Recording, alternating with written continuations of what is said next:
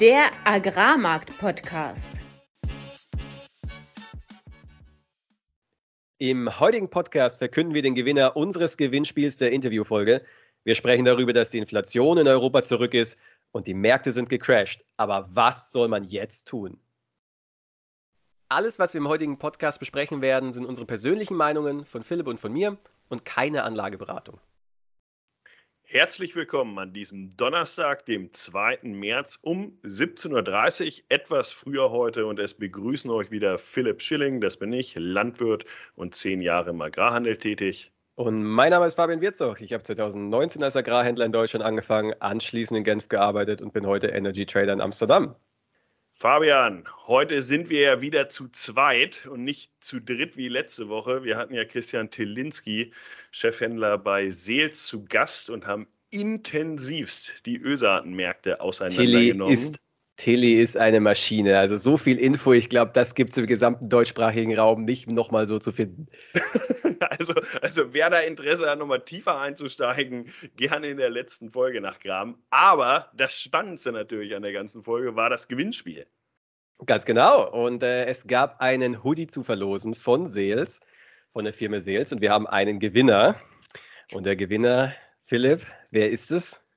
Es ist dein Vater. Also auf, er, er, nennt sich auf Instagram dein Vater. Ähm, anderen, ohne jetzt zu viel zu verraten, auch bekannt unter Martin B. Punkt.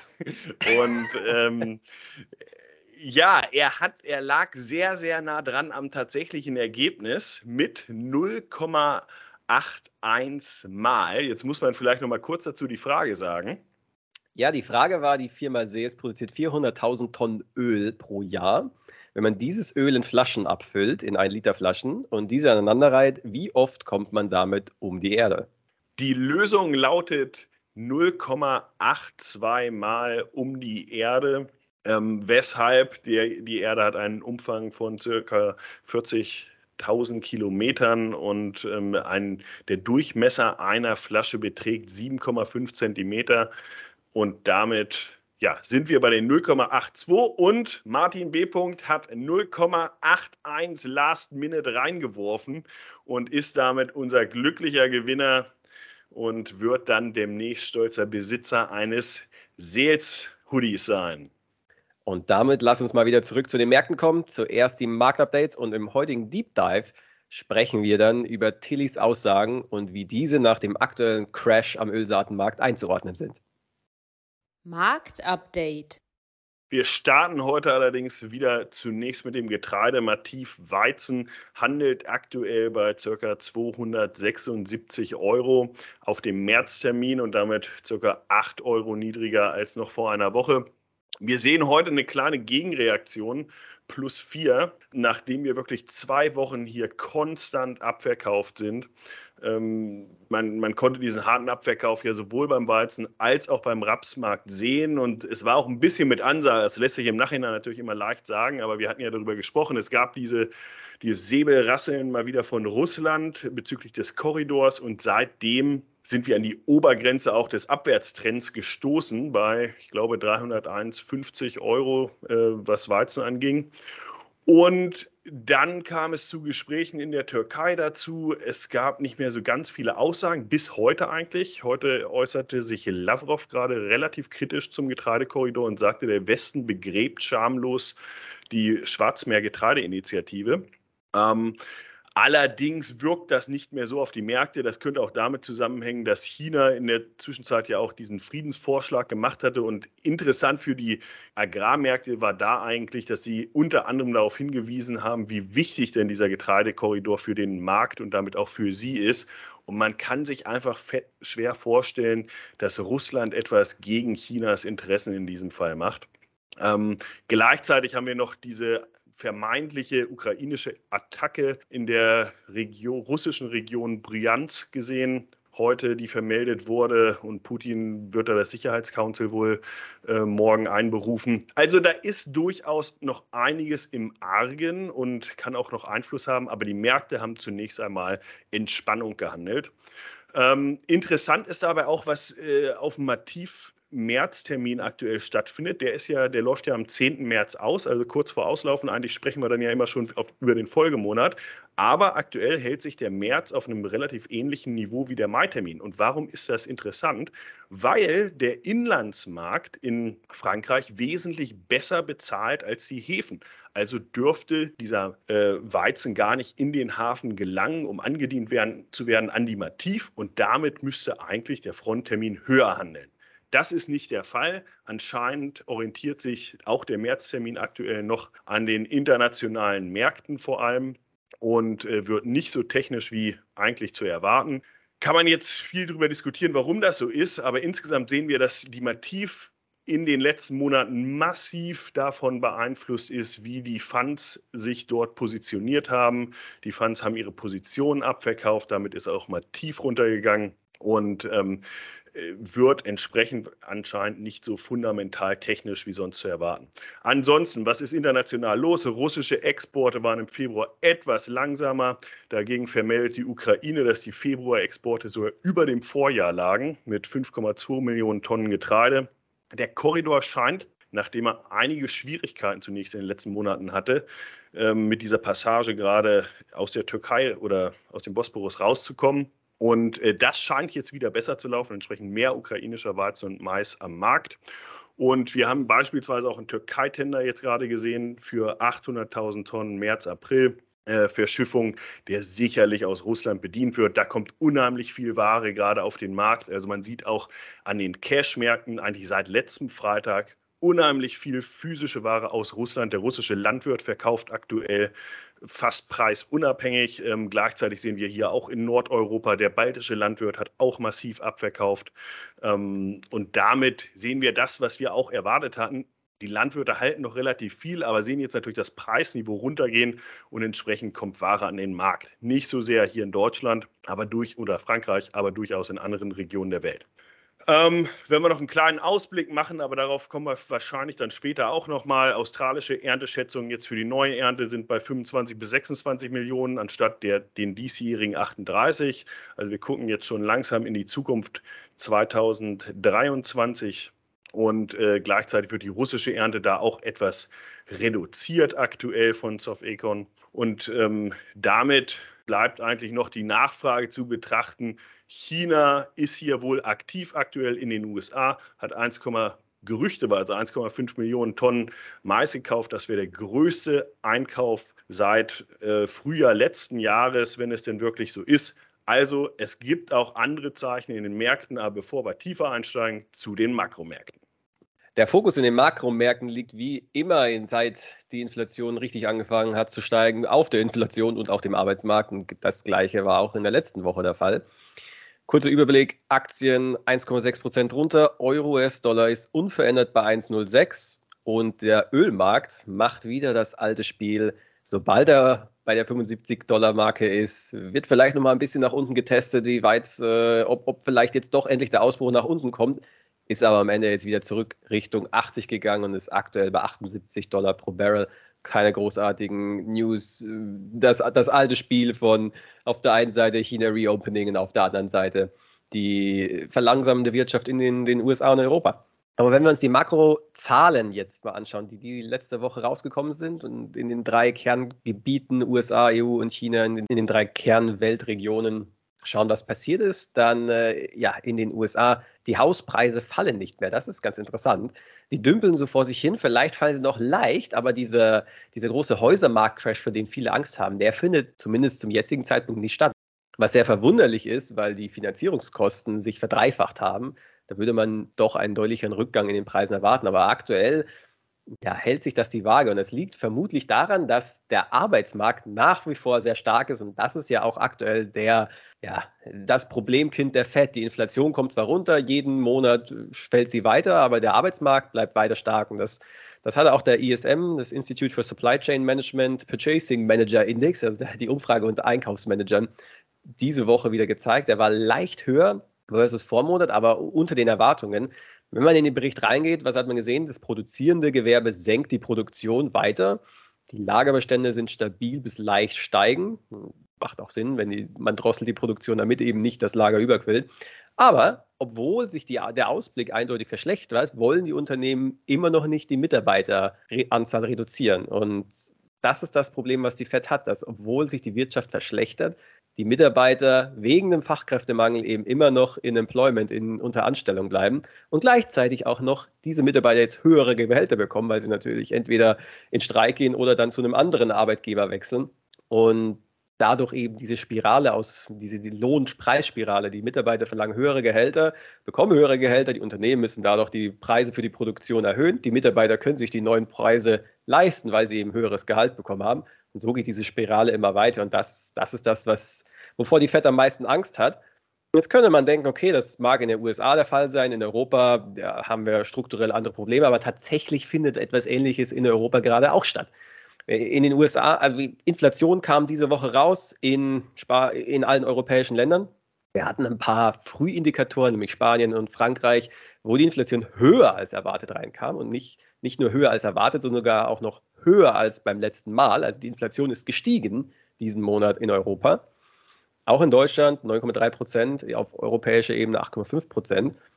Und, und das das war eine große Überraschung für die Märkte, die eigentlich erwarten, dass die Inflation jetzt weiter, weiter fällt. Aber wenn man sich mal das Beispiel USA anschaut, was ungefähr ein halbes Jahr Europa immer vorausläuft bei Wirtschaftszahlen, dann sieht man, okay, genau das Gleiche ist in den USA auch passiert. Und dieser temporäre Anstieg in der Inflation und insbesondere in der Kerninflation, also wenn man die Energiekosten raussetzt, der dauert so ein bis zwei Monate. Und der, der Grund ist genau, was ich gerade erwähnt habe, nämlich die Mitarbeiter werden nicht entlassen, sie wollen höhere Gehälter, sie bekommen die höheren Gehälter und der Konsum bleibt in Euro in, in Tonnenbeträgen stabil, in Eurobeträgen aber nicht. Das heißt, die Leute konsumieren immer noch das Gleiche in Menge, aber geben mehr Geld aus und das heizt dann halt am Ende die Inflation raus, äh, weiter oder das heizt die Inflation am Ende weiter an. Also Bottomline von diesem, von dieser ganzen, von diesen ganzen Zahlen ist, dass jetzt nicht mehr die Energie der Treiber ist, sondern der Konsum. Und der Konsum ausgelöst eben durch die höheren Gehaltsrunden. Und das, das bringt die Zentralbanken in eine ganz tricky Situation, weil sie ja, sie müssen quasi dafür sorgen, dass der Arbeitsmarkt schwach wird. Das hat den Aktien nicht so gefallen, deswegen 1,6 Prozent runter, aber gleichzeitig kann sich auch niemand so richtig vorstellen, dass in, aus, in, in einer Zeit wie heute, wo, wo Krieg ist, wo die Inflation hoch ist, dass politisch die Zentralbanken da so lang von der Leine gelassen werden, dass sie tatsächlich die, ja, die Wirtschaft crashen. Und ja, deswegen, der, der Markt erstmal unverändert in Euro, US-Dollar und bei Aktien eben leicht tiefer. Aber das wirklich Spannende kam dann eigentlich aus China, nämlich wir hören immer diese Geschichten, oh, die Reopening ist da und die Wirtschaft in China geht jetzt äh, ja, vertical nach oben, wir haben den Sugar Rush. Aber tatsächlich, diese Woche waren Berichte aus der Listikbranche und das sind keine offiziellen Zahlen. Die offiziellen Zahlen sind natürlich äh, alle super und besser als je zuvor.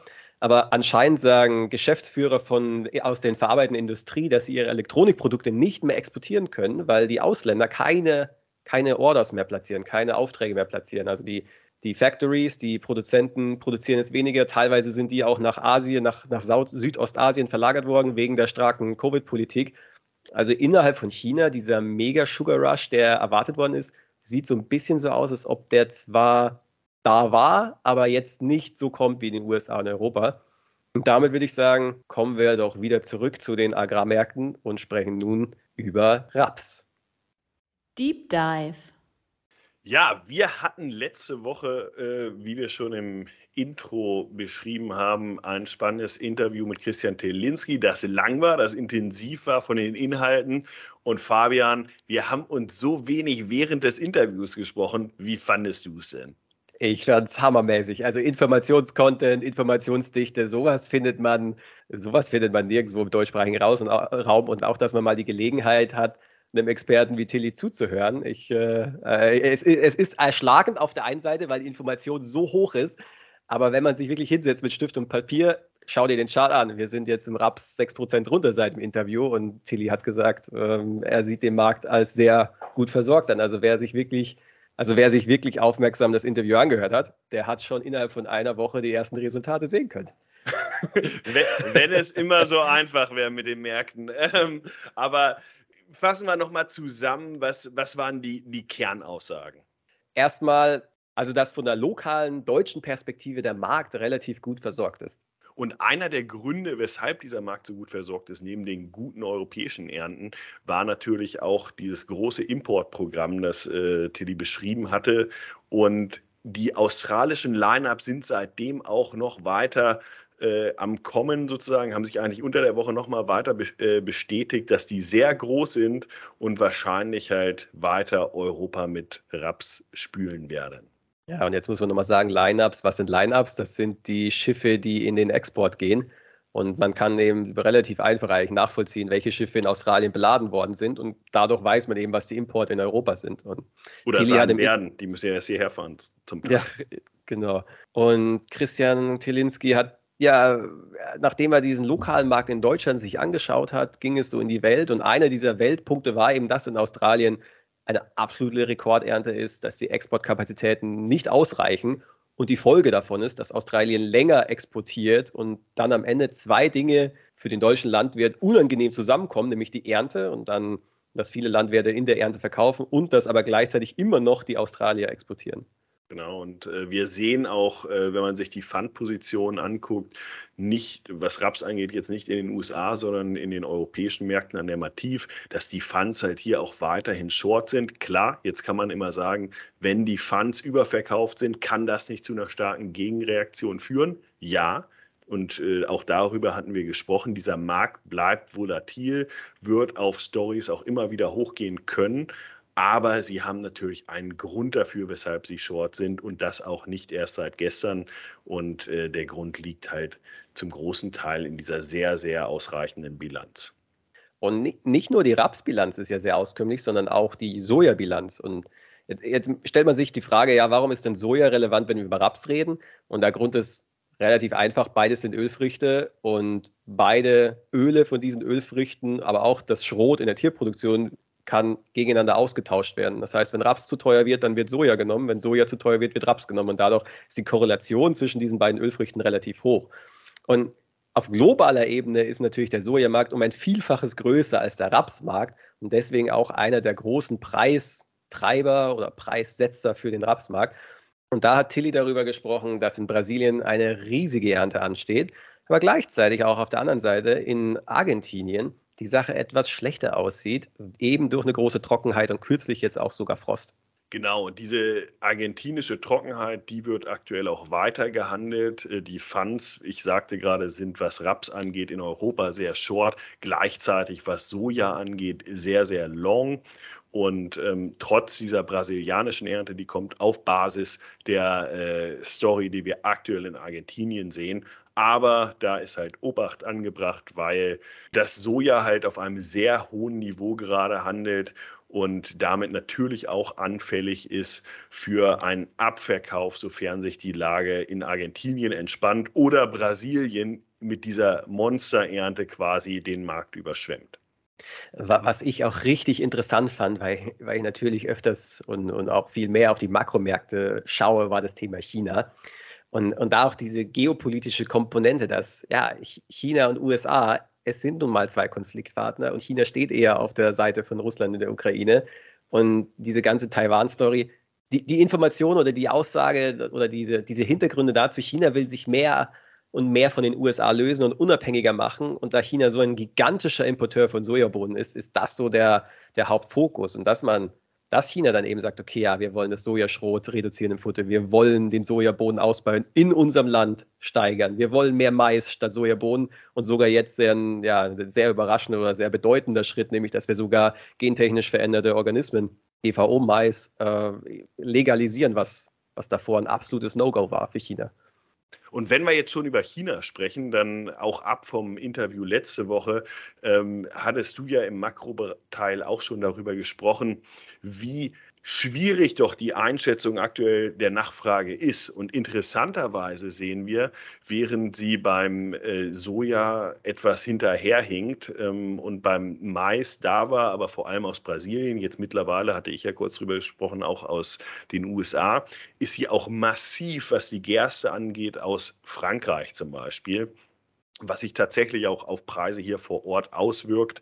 Ähm, aber beim Weizen fehlt das halt aktuell noch und dass eigentlich China weiterhin das Zünglein an der Nachfrageseite ist und bleiben wird.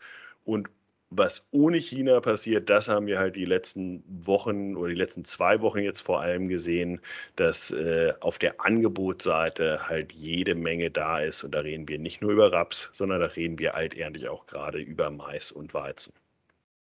Ein Thema war ja dann auch noch das Thema Politik und da insbesondere der Biodiesel. Zwei Drittel der Ölnachfrage, der Pflanzenölnachfrage, die kommen aus dem Biodieselbereich. Und der Biodieselmarkt selbst ist zu einem gewissen Grad ein künstlicher Markt. Er existiert, weil die Politik die Verarbeiter, die, die Ölkonzerne zwingt, dass sie eine bestimmte Quote an Biodiesel in ihre Treibstoffe hineinmischen. Und, und da ging es dann im Interview dann darum, dass da aktuell für die Hersteller, für die Crush Plans eine schlechte Planbarkeit da ist. Weil die Umweltministerin hierzulande ähm, angekündigt hat, dass bereits im nächsten Jahr die Crop-Based Fuels, also die äh, pflanzenbasierten Biosprit äh, wie Ethanol und Biodiesel quasi halbiert werden sollen in der Beimischungsquote. Und das wäre natürlich eine Katastrophe für den Markt. Ähm, wir hatten ja gerade über 70 Prozent der Rapsnachfrage gesprochen. Ähm, gleichzeitig sehen wir nur mal als Vergleich, dass in den USA gerade heute wieder verkündet wurde, dass in den kommenden Jahren die Beimischungsquote erheblich gesteigert werden soll. Und da sieht man auch mal, wie unterschiedlich diese Märkte auch äh, politisch beeinflusst sind in den verschiedenen Regionen der Welt. Aber bei uns droht hier aktuell, sofern die äh, Regierung denn bei, bei dieser Marschrichtung bleibt, wirklich ein schwerer Schlag für den äh, Biodieselmarkt. Ja, weil was heißt das für den Markt? So, solange politische Unsicherheit ist, wird man vorsichtig sein. Das, man wird sich zurückhalten mit Käufen, man wird, ja, man, man, man wird jetzt nicht riesige Lagerbestände aufbauen. Und das ist natürlich dann aus Nachfragesicht für den Rapsmarkt eher schlecht. Und jetzt gibt es viele negative Faktoren. Es gibt dann noch ein paar, die, die positiv sind. Tilly hatte da erwähnt, Seit 2023 äh, sind keine Palmimporte mehr nach Europa möglich. Und wieder das gleiche Spiel Biodiesel. Wenn, im, wenn das Pflanzenöl aus Raps zu teuer wird, dann nehme ich Soja oder Palmöl oder Sonnenblumenöl und switch da hin und her. Gut, jetzt ist aber Palmölimport weggefallen, weil nur noch Palmöle verwendet werden dürfen, die aus, äh, ja, nicht aus Re Regenwald-Abholzungsgebieten stammen, was es faktisch nicht gibt. Und gleichzeitig auf der Sojaölseite sind die Importkapazitäten begrenzt. Das heißt, deswegen kann sich der Rapsmarkt in Europa noch einigermaßen aktuell halten. Aber wie es weitergeht, das besprechen wir jetzt im Ausblick. Ausblick. Viele auch meiner direkt Bekannten, mit denen habe ich die letzten ein, zwei Wochen diskutiert, weil ich glaube, viele deutsche Landwirte vor ähnlichen Problemen stehen. Alle waren letzte, letztes Jahr im Frühjahr fing es an, im Herbst nahm es seinen Lauf.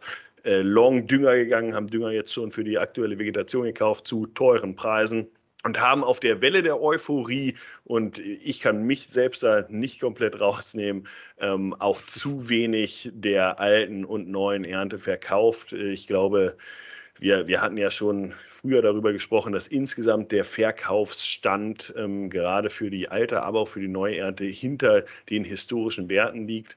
Und die Frage ist ja jetzt, nachdem wir zwei Wochen abverkauft sind, nachdem wir jetzt, was den Raps angeht, eigentlich wieder ungefähr auf den Tiefständen aus dem Januar sind, sind heute vielleicht, sind heute ein bisschen hochgegangen, aber in dem Bereich der Tiefstände und was den Weizen angeht, tatsächlich bereits darunter sind und jetzt wirklich wieder auf diesen Vorkriegsniveaus gelandet sind. Und die Frage ist ja jetzt, was macht man von hier? Ich denke, da gibt es zwei Sachen, die man auf jeden Fall beachten muss. Erst einmal, was passiert mit dem Exportkorridor. Der Exportkorridor, der am 15. März ausläuft und jetzt ja, wir haben es in Philips Marktupdate gehört, dass Säbelrasseln schon wieder losgeht, um ja, die gegenseitigen Verhandlungspositionen zu stärken. Und zweitens auch, was machen die Funds weiter? Die Funds sind Trendfollower. Die werden irgendwann mal, wenn der Markt drehen würde, relativ schnell aus ihren Short-Positionen aussteigen. Aber solange der Markt eben nicht dreht, bleiben sie weiter drin. Und dann heißt es, ja, the, the trend is your friend. Dann werden wir weiter nach unten gehen. Und wir sind jetzt aktuell Anfang März. Der März ist saisonal gesehen jetzt häufig nicht der Monat, bei dem wir ganz starke Preisanstiege sehen. Wir gehen normalerweise in der Nordhalbkugel in die Vegetation. Die Ängste, was Auswinterung angeht, sind eigentlich vom Tisch und damit häufig auch ähm, aus, kommt aus der Landwirtschaft schon mal wieder Verkaufsabschlüsse für alte und neue Ernte. Gleichzeitig sehen wir natürlich auch eine Situation, nicht nur in Europa, sondern auch in Nordamerika, dass wir mit sehr, sehr trockenen ähm, unter sehr, sehr trockenen Bedingungen quasi in diese neue Vegetation gehen. Das heißt, Risiko ist auf dem Tisch, wird aber im Normalfall nicht im März gehandelt. Ich, ich, sehe da so eine gewisse Parallele auch zu den Energiemärkten. Wir sind jetzt im, im TTF-Gas, das ist die Benchmark für, für Erdgas in Europa. TTF-Gas war im Hoch bei 350 Euro pro Megawattstunde und ist gefallen, gefallen, gefallen, von den Hochpunkten relativ stark runter, eigentlich ähnlich wie Getreide und pendelte dann so um die 100-Euro-Marke. Und seitdem geht es jetzt nur noch abwärts. Seit Dezember, seit das Wetter relativ warm war, seit der Wind relativ stark geblasen und deswegen viel erneuerbare Energien produziert worden sind, sehr viel Wind, ging es einfach nur noch runter. Und jede Woche denkt man sich, okay, weiter runter kann es jetzt eigentlich nicht gehen, weil es gibt ja immer noch den Krieg in Russland, es gibt immer noch die ganzen Risiken, die Lagerbestände in Europa sind zwar jetzt voll, aber sie müssen ja wieder beim nächsten Winter voll sein und sie reichen nicht den ganzen Winter über, das heißt, es muss weiterhin Gas fließen. Es gibt so viele Bedenken, aber der Markt geht weiter runter und mittlerweile sind wir bei 46 Euro pro Megawattstunde und es fällt weiter und ich kann mir gut vorstellen, dass Raps und Weizen am Ende dem Energiemarkt folgen werden, weil Dünger billiger wird, weil Diesel billiger wird, weil einfach die ganzen Inpunktstoffe runterkommen und am Ende auch das gleiche Spiel gilt. Wir haben so viele Unsicherheiten und das Problem an diesen Unsicherheiten ist aber, dass jeder diese Unsicherheiten bereits sieht. Es ist keine große Überraschung mehr. Wenn der Exportkorridor jetzt nicht verlängert wird, gäbe es dann Spike, natürlich. Aber wäre es eine riesige Überraschung für den gesamten Markt, wie Russland stellt den Gashahn ab von heute auf morgen, wie das vor einem Jahr der Fall war? Ich denke nicht. Ich denke auch nicht. Und die Auswirkungen dessen würden auch erst richtig fühlbar ich sage mal, ab der neuen Ernte, wenn dann wirklich, sage ich mal, äh, die Ware fehlt und die, die Nachfrage vielleicht nicht bedient werden kann, das wäre für mich jetzt auch alterntig nicht die Riesenstory. Gerade wenn wir jetzt darüber sprechen, dass physisch genügend Ware verfügbar ist. Das heißt, wir sprechen nicht über Knappheit auf der alten Ernte. Selbst wenn dieser Korridor jetzt aktuell nicht funktionieren würde, und ich habe es ja im Intro oder im äh, Marktupdate gesagt, er funktioniert ja aktuell besser denn je. Und ähm, ich glaube, diese Gefahr, die du siehst, die sehe ich auch. Wir hatten ja immer mal über Preisranges gesprochen. Das ist mittlerweile schon ein bisschen her und wir hatten da auch mal die 250 Euro in den Mund genommen. Das ist sicherlich kein kein Szenario, was jetzt undenkbar ist von hier. Und ähm, mehrfach hatten wir auch angesprochen, dass sicherlich alterntig so ein kleines, oder klein ist es falsch gesagt, dass da ein Blutbad drohen könnte, einfach weil da genügend Ware vorhanden ist. Und das werden wir sicherlich jetzt in den Märkten auch sehen. Alterntig gerade wird, äh, wird der Markt gedrückt äh, bis zu einem Punkt, wo dann wirklich jeder darüber nachdenkt, macht es jetzt Sinn, das Ganze mit in die neue Ernte zu nehmen. Und äh, dann müsste die Story quasi aus der neuen Ernte kommen. Für mich ist März da der falsche Monat. Das heißt, wenn man warten kann wenn man jetzt sagt, die neuen Ausblicke auf die Bilanz 2023, 2024 sind aber immer noch eng, was Getreide angeht beispielsweise. Oder bei den Ölsaaten kann natürlich auch noch viel passieren. Ja, das kann es und ja, das können wir auch noch handeln. Und da sind die aktuellen Niveaus vielleicht vielleicht dann auch irgendwann wieder zu niedrig, aber das könnte länger dauern und äh, vor dem Hintergrund droht uns aktuell, glaube ich, eher der Weg nach unten, als dass wir jetzt direkt, es sei denn, es gibt einen extremen und kurzfristigen Stopp des Exportkorridors, möglich am 15. März. Und ja, Russland spielt das gerade, aber wir haben auch die Argumente gesagt, weshalb sie es vielleicht am Ende nicht durchziehen. Und wenn euch heute unser Podcast gefallen hat, dann würden wir uns natürlich sehr freuen, wenn ihr das mit fünf Sternen in eurer Podcast-App bewertet und oder uns noch zusätzlich auf Instagram und über die anderen sozialen Medien äh, teilt, damit unser Podcast weiter Verbreitung findet und wir uns über noch mehr Zuhörer freuen können.